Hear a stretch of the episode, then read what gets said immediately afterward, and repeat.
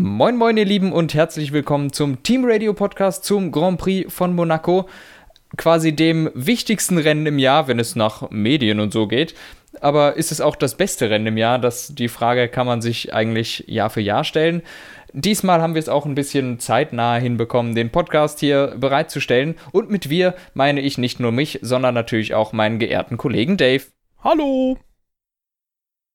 Mhm. Ja, äh, schwierig. Ja. ja. wie war das Monaco-Wochenende? Äh, wir sind eigentlich mit der Erwartung reingegangen, Mercedes wird dominieren und siegen. Zumindest gesiegt haben sie. Und wir sind auch mit der Erwartung da reingegangen, dass Ferrari abgeschlagen hinten ist. Das waren sie von der Pace her vielleicht nicht. Ich meine, sie hatten keine Pace zum Siegen oder so, aber sie waren jetzt nicht drei Sekunden von der Spitze weg oder so. Äh, eher so 15 Positionen. Ah, sehr gut. Hat einen Moment gedauert, aber äh, ja, ist korrekt. Äh, ja, äh, da spielst du schon auf was äh, sehr Schönes an, äh, wo wir eigentlich mit einsteigen können, denn wie du es ja schon gesagt hast, ist es jetzt das wichtigste und auch das beste Rennen der Monaco Grand Prix. Ähm, gut, das wichtigste vielleicht immer noch, aber ähm, das beste schon lange nicht mehr. Und unter anderem daher resultiert ja auch, dass das Qualifying sehr, sehr viel wichtiger ist als das Rennen. Und im Qualifying, da hat sich äh, Ferrari wieder einen Bock geschossen, dass man zuallererst mal Vettel äh, relativ lang außerhalb der Top 15 hatte. Ich glaube, da war er aber auch selbst dran beteiligt, hat keine passende Zeit geschafft bis kurz vor Schluss. Hat es am Ende dann doch hinbekommen, also da alle Nerven nochmal bewahrt und Ruhe bewahrt und eine gute Zeit gedreht. Was man aber vergessen hat, und das ist mir eigentlich sofort aufgefallen, als ich gesehen habe, ey, Leclerc ist jetzt auf 12 und 13 und so, noch lange bevor Vettel seine Runde zu Ende fährt, der ist ja gar nicht sicher. Und so kam es dann auch, dass Charles Leclerc dann auf Platz 16 lediglich im Qualifying stand und damit, äh, ja, nicht 15 Punkte von Mercedes weg war, äh, Plätze von Mercedes weg war, sondern 14 Plätze von Valtteri Bottas nämlich. Aber ah. Ja, das ist halt so eine Sache, äh, keine Ahnung. Jeder um ihn herum hat viel mehr Runden gedreht als er und äh, mit dieser Anzahl an ähm, Runden, also mit dieser Rundenzeit, da hätte man eigentlich viel, viel mehr fahren müssen. Vor allem, da man weiß, die Strecke wird deutlich schneller und ich glaube, der war sogar langsamer noch als in den Trainingssessions, die mhm. Bestzeiten schnell waren. Also eigentlich hätte nichts dagegen gesprochen, ihn auch nochmal rauszuschicken. Ja, ja gut, er hat ja auch äh, mehrmals darum gebeten, noch zu fahren und gesagt, sind wir wirklich sicher? Weil der, er war sich wohl unsicher und doch, das Team hat ihm gesagt, wir sind sicher, wir müssen nicht mehr rausfahren ja, äh, Glückwunsch. Also wirklich grandiose Leistung war das. Und äh, ja, bei Vettel war es so, der ist ja in FP3 relativ am Anfang gecrashed und hat dann deshalb im Q1 quasi noch ein bisschen FP3 nachgeholt. Also ist ein bisschen in Schwung gekommen, hat versucht, ein Feeling fürs Auto zu kriegen. Äh, und in der Runde, in der es dann hätte klappen sollen, ist er dann glaube ich, hat er die Wand touchiert nach äh, der, was ist das, Swimmingpool-Schikane. Ist ja, dann sofort in die Box, hat sich neue Reifen geholt und dann die Runde gefahren. Das war, glaube ich, Tabak außen, wo er die Wand gestreift hat, oder? Dann, dann war es Tabak, kann auch sein. Ja. Äh, auf jeden Fall hat er darauf entschieden, ich komme jetzt in die Box, schnell neue Reifen. Und spätestens zu dem Zeitpunkt hätte Ferrari wissen müssen, okay, Vettel kriegt jetzt neue Reifen, der wird sich easy auf die 1 setzen. So, weil der wird, der hat, der ist auch hundertprozentig den vollen Motormodus gefahren wegen Risiko. Und dann hätten die wissen müssen, weil man da schon gesehen hat, dass die Strecke schneller geht, dass der Leclerc, der da gerade auf 11 oder so sitzt, nicht sicher ist. Und man hatte auch noch Zeit zu Genüge, den rauszuschicken.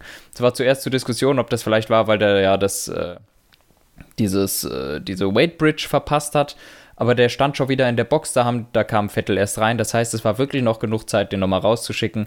Haben sie nicht gemacht und war wirklich typischer Ferrari-Fehler, vollkommen katastrophal und äh, wirklich was verloren, weil Leclerc war im freien Training im dritten richtig flott unterwegs und äh, ja, somit haben sie eigentlich quasi nur noch ein Auto in den Top Ten und ja, dann begann das Drama bei Leclerc eigentlich seinen Lauf. Der hat dann auch schon was gesagt, was äh, Wo man auch sagen muss, ein, ein Herr Verstappen wäre dafür gelyncht worden. Ich glaube, Leclerc kommt mit sowas immer gut davon.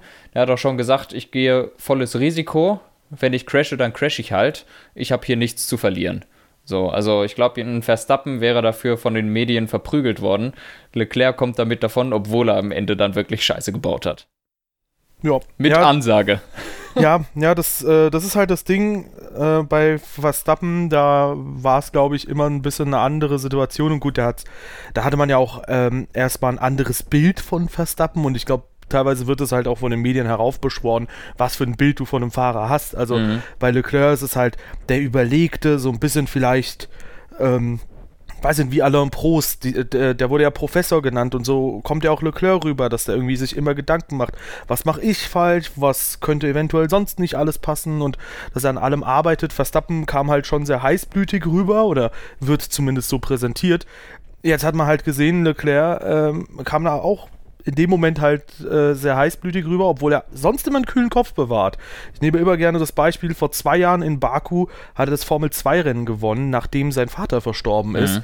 Und da, das ist sowas, genau das hätte ich mir auch hier gewünscht. Aber hier war es halt der Heim Grand Prix, ein ganz, ganz klarer Fehler vom Team, nachdem vor allem eh schon die ganze Zeit klar ist, ähm, dass die Fahrerfrage bei Ferrari irgendwie nicht korrekt gemanagt wird. Und ich glaube, das haben wir jetzt wieder mitbekommen.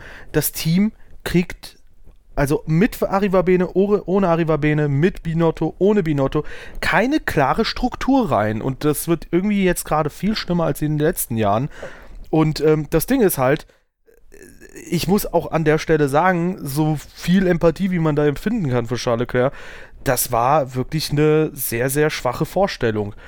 Also zum einen das ja. so zu sagen, zum anderen ich meine, okay, ein, zwei Überholmanöver sind ihm da auch bis dahin gelungen, wo man auch sagen muss, hey, Monaco, natürlich fährst du da mit Risiko immer, wenn du überholen möchtest. Ist manchmal gut gegangen, aber also weiß nicht, die realen Formel 1-Fahrer, das ist keine Formel 1-KI. Du kannst nicht erwarten, dass Nico Hülkenberg dann dir plötzlich einen riesen Platz macht, wenn du eine Divebomb startest. Und da hat er sich einfach knallhart verkalkuliert, da, wo ich mir halt denken muss, also weißt du, wir haben ja diese Diskussion, glaube ich, in der Vergangenheit immer wieder zu Verstappen gehabt, wo es auch immer hieß, ja, der hat aber nichts zu verlieren oder so. Ähm, der ist ja nicht in der WM-fähigen Position. Bei Charles Leclerc würde ich halt schon sagen, das war zum einen eine schwache Vorstellung und du hast immer was zu verlieren. In dem Fall geht es bei Leclerc und Vettel halt so ein bisschen darum, wer hat halt die Vorherrschaft im Team. Vettel hat jetzt 25 Punkte Vorsprung, dadurch, dass Leclerc eine Nullnummer gemacht hat. Und ich meine, klar, man kann vielleicht ein bisschen was auf die Teamorder zurückführen oder in dem Fall jetzt auch auf, hey, das Team hat versagt bei der Strategie im Qualifying, bei der Taktik aber ähm, er hätte definitiv einige Punkte nach Hause holen können. Also ich glaube, sechs Punkte oder vielleicht sogar acht Punkte wären definitiv drin gewesen. Ja. Ja, hat er aber nicht, weil er verkackt hat. Also das war einfach keine gute Vorstellung, äh, weiß er auch sicher selber. Ja, was dann richtig wehgetan hat beim Zuschauen war, wie der Reifen sich nach und nach aufgelöst hat und diesen Unterboden Stück für Stück kaputt geprügelt hat. Das ja. sah richtig schmerzhaft aus. Ja, ich, ich habe mir auch gedacht, das, das ist ja wirklich so endblöd, äh, wie, wie der da jetzt mit dem kaputten Reifen volle Pulle über die Rennstrecke knallt. Äh, muss ich aber sagen, als, während ich mir diesen Gedanken gemacht habe, wie saublöd das von Leclerc ist, habe ich mir gedacht, ich glaube, in Bahrain haben wir Vettel noch dafür einen Schutz genommen, als der mit seinen quadratischen Reifen auch Vollgas gefahren ist und dann sein Frontflügel abgebrochen ist. Ähm, deshalb würde ich sagen, ja, okay, ist vielleicht nicht das cleverste, aber der fährt doch noch ein Rennen und will, glaube ich, einfach schnell an die Box. Das auf jeden Fall. Ja, also im, in gewisser Weise muss man das, finde ich, nachvollziehen können. Andererseits ist ein Platten ja ein bisschen was anderes als, also ein klar sich lösender Reifen zum Beispiel, was anderes als ein Reifen, der jetzt eckig gefahren ja. ist.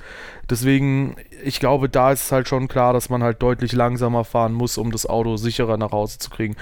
Aber gut, 100% von Schuld freizusprechen ist halt, ähm, denke ich, also beziehungsweise ihm 100% der Schuld irgendwie zuzuschieben. Ja, wobei, weißt du, in der Situation gab es das schon häufiger, oder? Mit so einem Reifenplatzer und dass dann Leute vorsichtiger an die Box gefahren sind. Aber egal, eine Schuldfrage ist da, glaube ich, egal. Er hat das Wochenende leider komplett aus der Hand gegeben, ähm, nachdem ihm Ferrari die perfekte Steilvorlage dazu gegeben hat. Also beide haben sich da nicht mit Ruhm bekleckert. Ja. ja.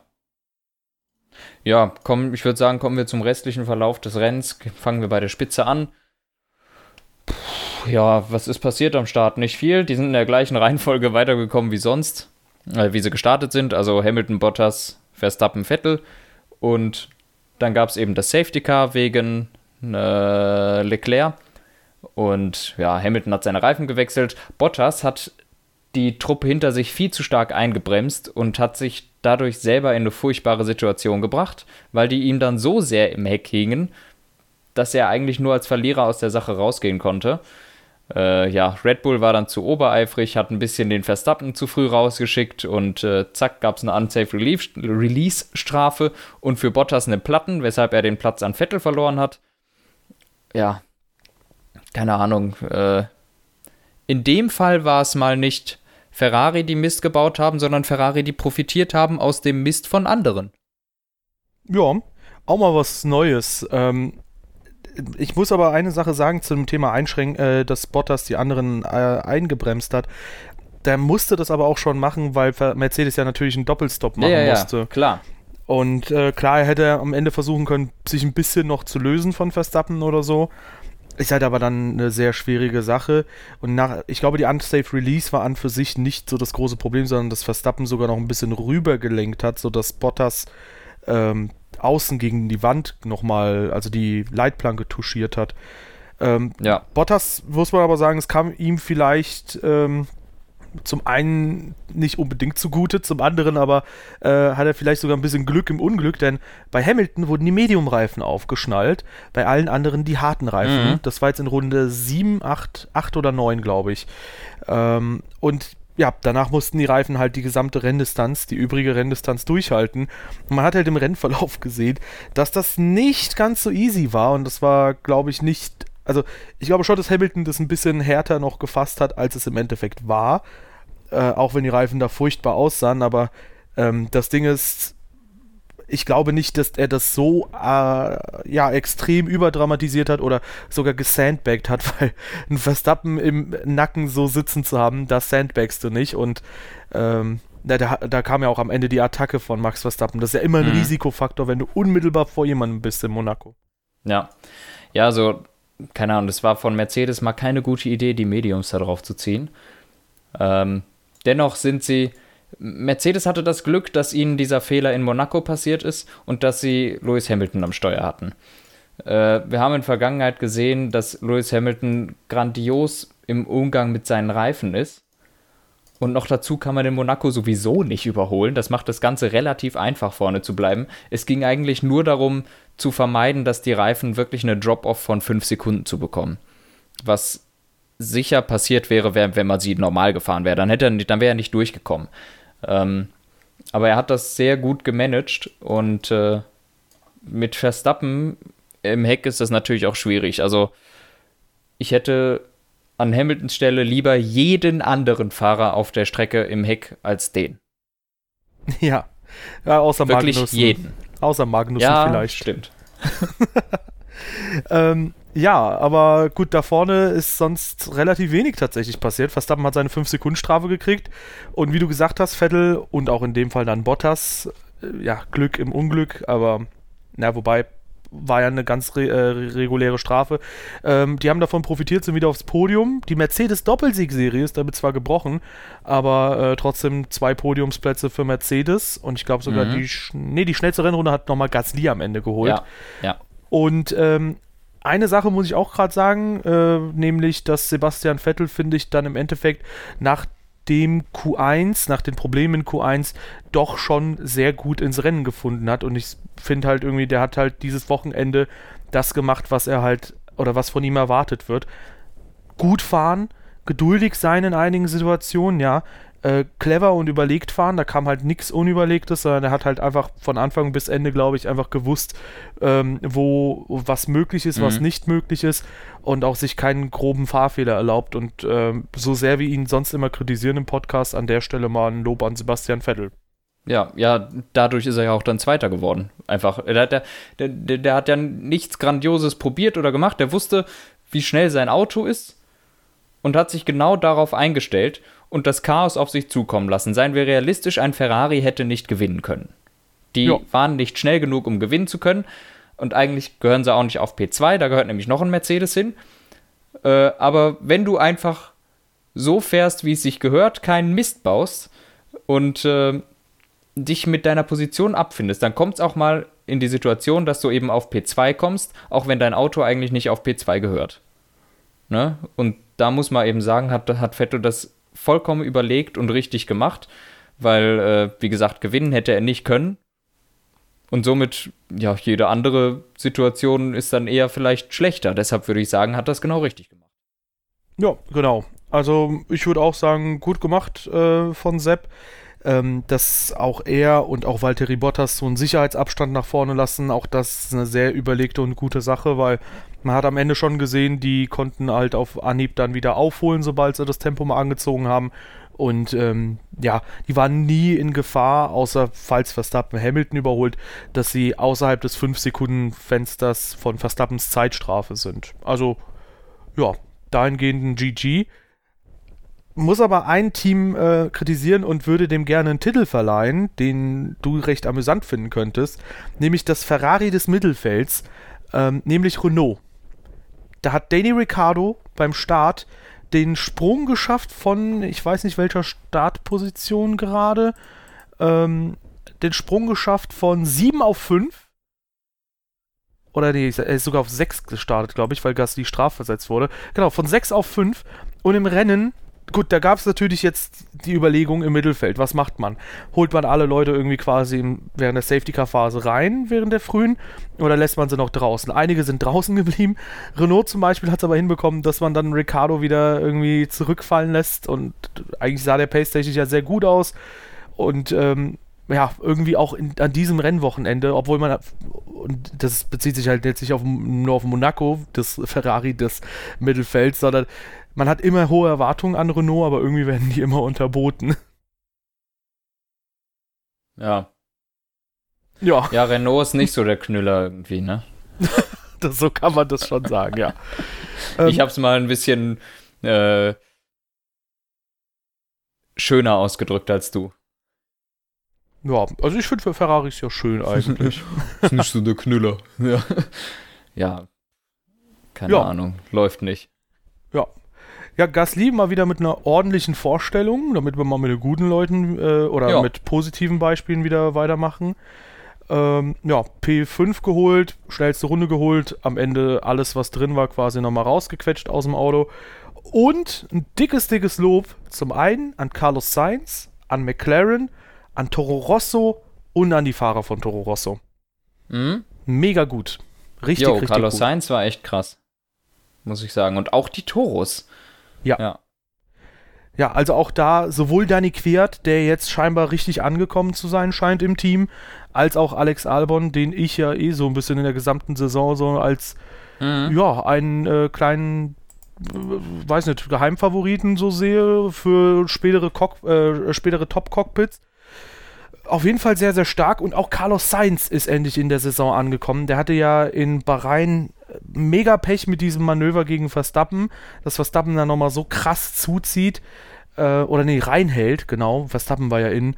Mhm. Äh, in China hatten sie nicht so ein starkes Auto, in Australien kam er, glaube ich, noch nicht so gut zurecht mit dem Auto. Aber jetzt die letzten drei Rennen, stimmt, da hat er auch einen Motorschaden irgendwann, aber war, glaube ich, ja. auch nicht in einer allzu guten Position. Die in letzten, China auch in der Startkollision gewesen, wurde doch abgeräumt. Das war in, in der Haarnadel, äh, erster Sektor. Da sind beide McLaren abgeräumt worden, glaube ich. Stimmt, da wo Nando Norris sogar noch ein lustiges ähm, genau. Meme auf Dings ja. gepostet hat auf Twitter. Ja, da aber die, beide McLaren getroffen. Die letzten drei Rennen, die liefen auf jeden Fall sehr, sehr gut bei Carlos Sainz und das freut mich richtig, sowohl für ihn als auch für das Team, denn McLaren guck dir mal bitte den KWM-Stand an. McLaren ist mit einem kleinen Punktepolster dann doch relativ klar auf Platz 4 in der KWM. Und ja. dahinter haben wir 17, 16, 16, 14 und 13 Punkte von Platz 5 bis 9. Ja, und auch, äh, Mac, äh, auch, auch äh, Carlos Sainz ist Best of the Rest. Ja, mit 18 äh, Punkten. Dahinter dann Kevin Magnussen mit 14. Also sowohl das Team als auch äh, als Fahrer sind sie Best of the Rest. Und ich würde sagen, das spiegelt eigentlich auch im Moment deren Pace wieder auch über die Saison hinweg gesehen, würde ich jetzt sagen, das Team auf Platz 4 ist meines Erachtens gerade McLaren. Ja, McLaren auf jeden Fall sehr, sehr stark. Also richtig gut. Und auch Toro Rosso, da hat es mich sehr gefreut, weil die halt jetzt sich von 6 auf 16 Punkte nach mhm. vorne kämpfen konnten, damit jetzt gleich auf sind mit Haas und halt auch im Mittelfeld sehr schön mitmischen können. Ja, ja, bergab geht es dafür leider bei Sauber, äh, bei Alfa Romeo.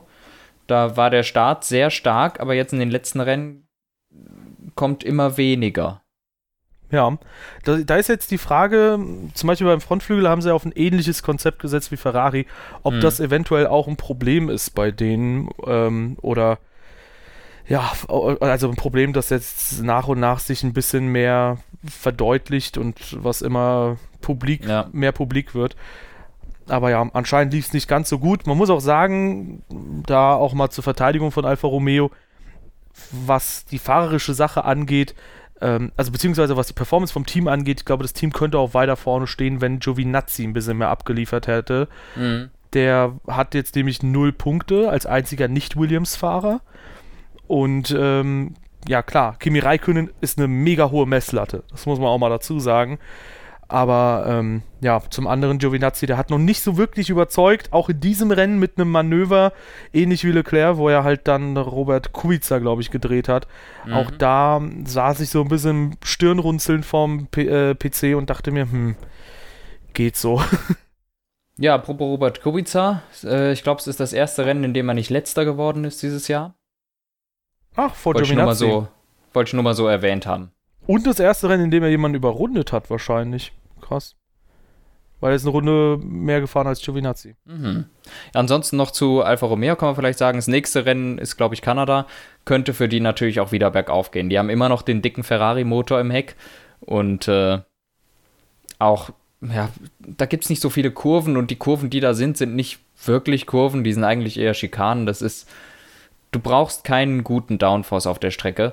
Daher kann es sein, dass das für Alfa Romeo jetzt ein besseres Ergebnis wird, aber dann ist halt die Frage, ob die das über die Saison hinweg halten können oder ob die, so ähnlich wie wir es bei Ferrari vermuten, eher auf den meisten Strecken Probleme haben. Zum Beispiel gehe ich jetzt auch davon aus, dass Ferrari in Kanada besser sein wird als in den letzten Rennen, eben aufgrund der vier langen Geraden und der wenigen Kurven. Das könnte bei Alfa Romeo natürlich auch sein, hilft aber wenig, wenn es dann im Rest der Saison eigentlich nicht so gut klappt. Ja, wäre möglich ein anderes Team, wo es auch immer wieder ein bisschen mal bergauf, bergab geht. Äh, gut, bei Alfa Romeo zeigt die Kurve einfach steil nach unten so im Moment oder strikt nach unten. Mhm.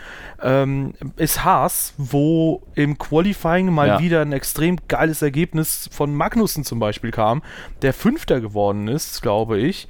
Äh, oder als Fünfter losgefahren ist. Auf jeden Fall ähm, eine extrem gute Quali-Runde von ihm.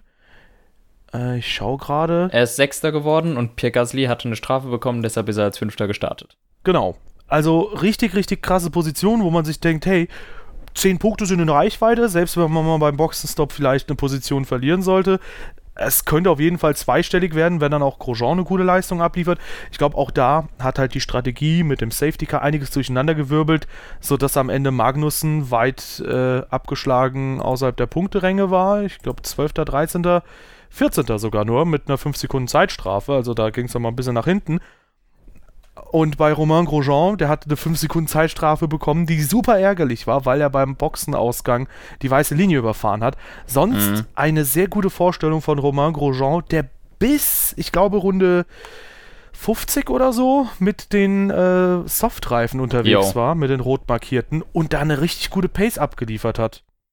Ja, ja, aber du sagst es schon bei Haas, das ist echt so ein Auf und Ab, ne? Äh, die sind mal gut, mal sind sie schlecht, Achterbahn, aber das ist irgendwie ganz schwierig einzuschätzen, woran das bei denen liegt. Man kann auch nicht wirklich, wirklich so ein Konzept rausfinden, bei welchen Strecken das passt und wo nicht. Das ist irgendwie komplett random. Man hat das Gefühl, die haben das Auto noch nicht so richtig verstanden und manchmal kriegen sie es durch Zufall richtig, dann sind sie schnell und manchmal halt nicht. Ja, ja, die haben halt, glaube ich, äh, Probleme, die Reifen ins Temperaturfenster zu kriegen, was das so ein bisschen erklären könnte. Ich glaube, dass wenn man das unter, sie verstehen das Auto nicht ganz zusammenfassen würde, dann ja, wäre es auf jeden Fall das. Ja. Ja, andere äh, Fahrer außerhalb der Top 10 noch, Lando Norris, äh, glaube, einen kleinen Schnitzer hatte er drin, bin mir aber nicht mal sicher, was genau das war. Ich auch nicht.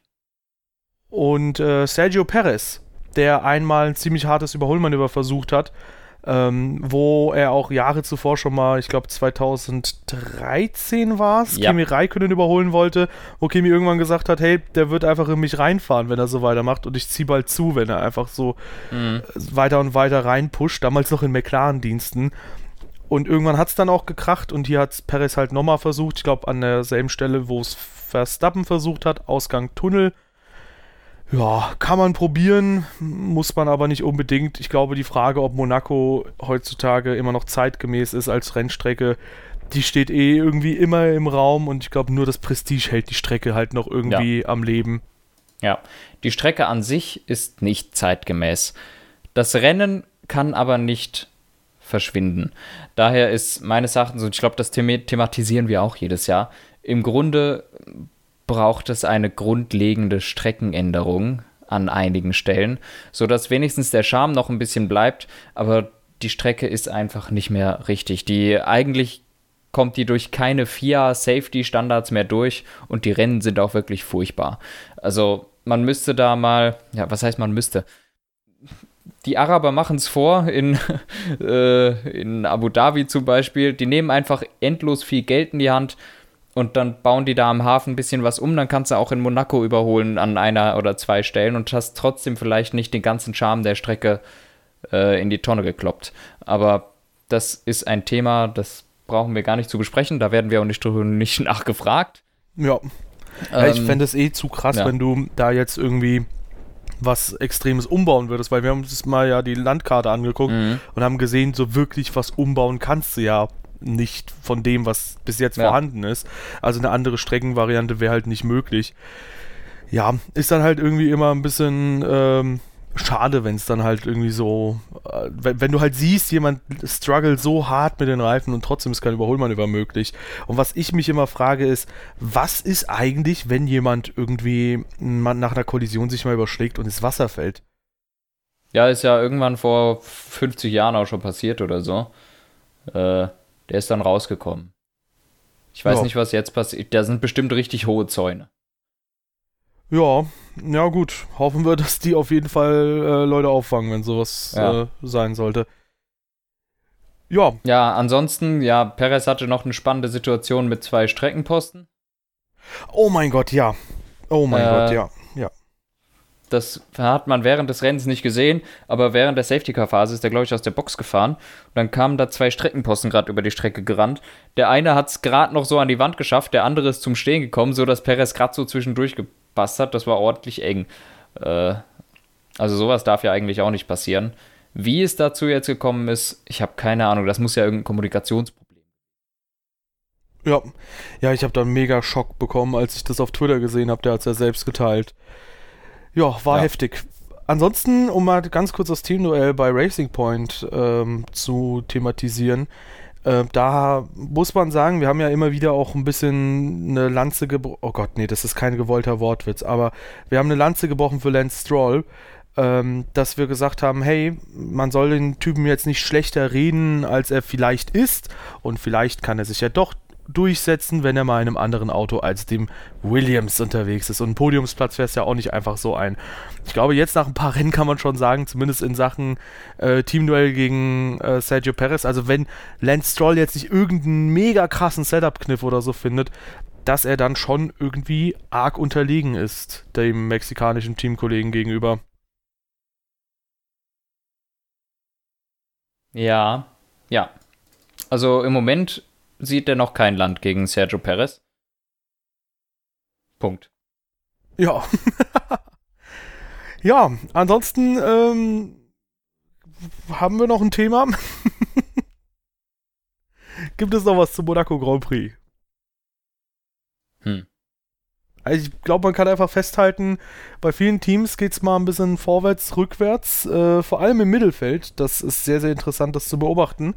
Also äh, die Formel 1.5, wie sie ja scherzhaft immer genannt wird, quasi alle Teams außer Red Bull, Ferrari, Mercedes, da ist es halt im Prinzip schon spannend, ähm, da zu beobachten, wie da das Ganze hin und her geht von den Kräfteverhältnissen her.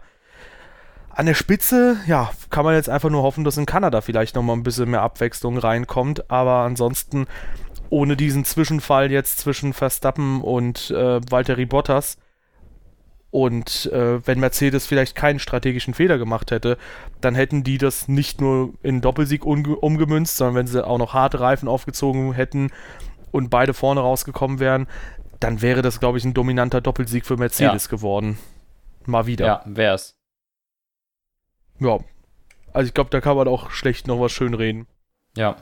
Nö, das wäre ein Doppelsieg geworden. Punkt. Ja. Wollen wir dann zum Abschluss kommen? Ja, ich denke schon. Ich glaube, so viel gibt es nicht mehr für Monaco. Jawohl, ihr Lieben, dann mache ich es kurz. Wenn euch dieser Podcast gefallen hat, haut doch gerne eine Bewertung raus auf der Plattform eurer Wahl, da wo ihr uns hört, auf YouTube, auf iTunes, auf Soundcloud, wo auch immer. Das unterstützt uns auf jeden Fall, das hilft uns weiter. Ansonsten könnt ihr gerne unsere Social Media Kanäle abchecken. Twitter und Instagram sind in der Beschreibung verlinkt, genau wie unser Community Discord, der auch in der Beschreibung verlinkt ist. Und außerdem auch unser F1-Tippspiel, wo ihr selbstverständlich auch noch mitmachen könnt. Äh, ja, wo man, glaube ich, auch noch im 15 Rennen Rennen noch einiges aufholen kann, was man in den ersten sechs Rennen eventuell verpasst hat. Ansonsten, äh, ja, hören wir uns dann in Kanada wieder, würde ich sagen. Jawohl. Bis dann. Ciao.